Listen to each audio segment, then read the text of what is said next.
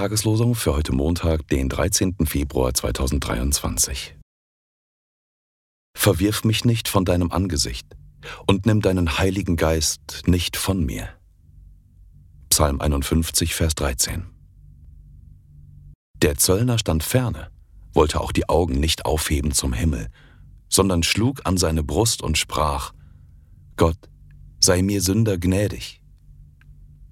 Lukas 18, Vers 13.